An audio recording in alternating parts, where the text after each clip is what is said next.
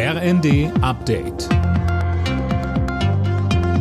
Stündlich neu. Auf den Punkt informiert. Ich bin André Glatzel. Guten Tag. Die Hochwasserlage spitzt sich wegen Dauerregens in Teilen von Deutschland wieder zu. Mit Sorge schauen die Einsatzkräfte auf die Deiche, die ohnehin schon völlig aufgeweicht sind.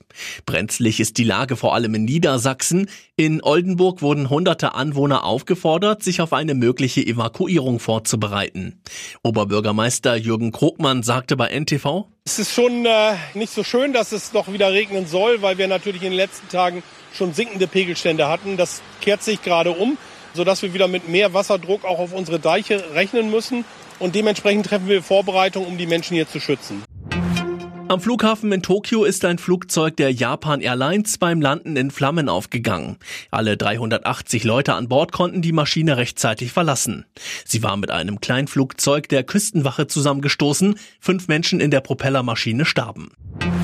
Mit dem Jahreswechsel startet jetzt in allen Arztpraxen das E-Rezept. Damit werden die meisten Medikamente künftig nicht mehr auf Papier verordnet, sondern in einer App oder auf der Gesundheitskarte.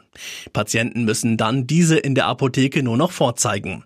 Aus Sicht der Kassenärztlichen Bundesvereinigung ist das ein kleiner Fortschritt, aber so Sprecher Roland Stahl. Wir hätten uns insgesamt gerne ein anderes Vorgehen gewünscht, das heißt so eine phasenweise Einführung des E-Rezeptes. Nicht alles auf einen Schlag wie jetzt, denn ob die Server diese Massenanwendungen dann aushalten, das weiß keiner, das ist nie getestet worden.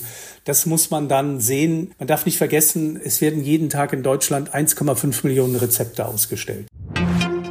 Der Blick zur Vierschanzentournee. Da hat Andreas Wellinger bei der Quali in Innsbruck eine gute Platzierung verpasst.